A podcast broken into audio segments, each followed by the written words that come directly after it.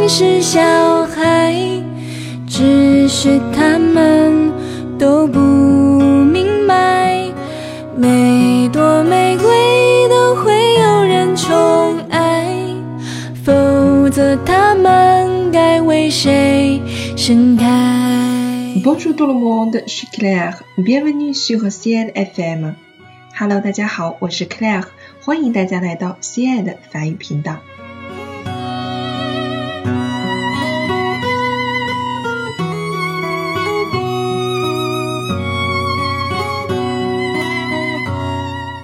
呢，我们要在这里与大家分享的是享誉世界各地的法国著名文学作品《小王子》（Le Petit Prince）。这是大家非常熟悉的作品，很多人读过《小王子》，很多人讲过《小王子》，而我们希望给大家带来不一样的小王子。所有的大人都曾经是一个孩子，却很少有人记得。Toutes les grandes personnes ont d'abord été des enfants. Mais peu d'entre elles s'en souviennent。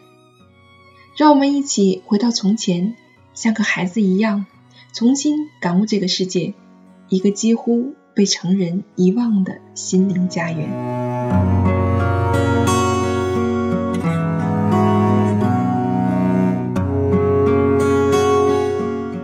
如果你也有过这样的梦，那么就跟随着 CL 法语平台一起朗读这个家喻户晓的故事《小王子》吧。本故事将正式进入 CL 法语朗读社成立的小王子朗读专区，全程由擅长法语配音、法语零口音的 Dale 老师带读。参与我们的训练营，即可获得每天的慢速带读、详尽的朗读解析，每天 Dale 老师亲自的语音分享，揭秘当日朗读技巧以及常见的语言问题分析。跟随我们的脚步，一步步走进小王子，走进一个童话般的世界。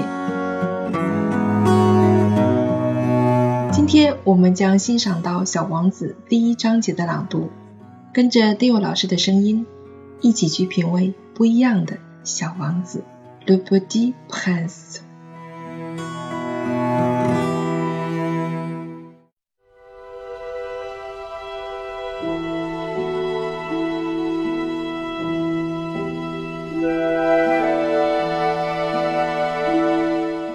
Lorsque j'avais six ans, j'ai vu, une fois, une magnifique image, dans un livre sur la forêt vierge qui s'appelait Histoire vécue. Ça représentait un serpent boa qui avalait un fauve. Voilà la copie du dessin. On disait dans le livre, les serpents boa avalent leur proie tout entière, sans la mâcher. Ensuite, ils ne peuvent plus bouger et ils dorment pendant les six mois de leur digestion. J'ai alors beaucoup réfléchi sur les aventures de la jungle et, à mon tour, j'ai réussi, avec un crayon de couleur, à tracer mon premier dessin. Mon dessin numéro 1, il était comme ça. J'ai montré mon chef d'œuvre aux grandes personnes et je leur ai demandé si mon dessin leur faisait peur. Elles m'ont répondu Pourquoi un chapeau ferait-il peur? Mon dessin ne représentait pas un chapeau, il représentait un serpent boa qui digérait un éléphant. J'ai alors dessiné l'intérieur du boa afin que les grandes personnes puissent comprendre. Elles ont toujours besoin d'explications. Mon dessin numéro 2 était comme ça.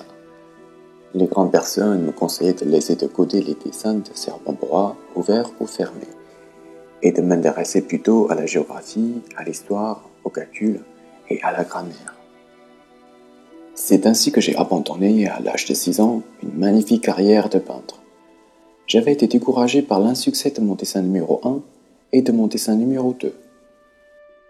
Les grandes personnes ne comprennent jamais rien toutes seules, et c'est fatigant pour les enfants de toujours et toujours leur donner des explications. J'ai donc dû choisir un autre métier, et j'ai appris à piloter des avions. J'ai volé un peu partout dans le monde. Et la géographie s'est exactement beaucoup servi. Je savais reconnaître du premier coup d'œil la Chine de l'Arizona. C'est très utile si l'on est égaré pendant la nuit. J'ai ainsi eu, au cours de ma vie, des tas de contacts avec des tas de gens sérieux. J'ai beaucoup vécu chez les grandes personnes. Je les ai vus de très près. Ça n'a pas trop amélioré mon opinion.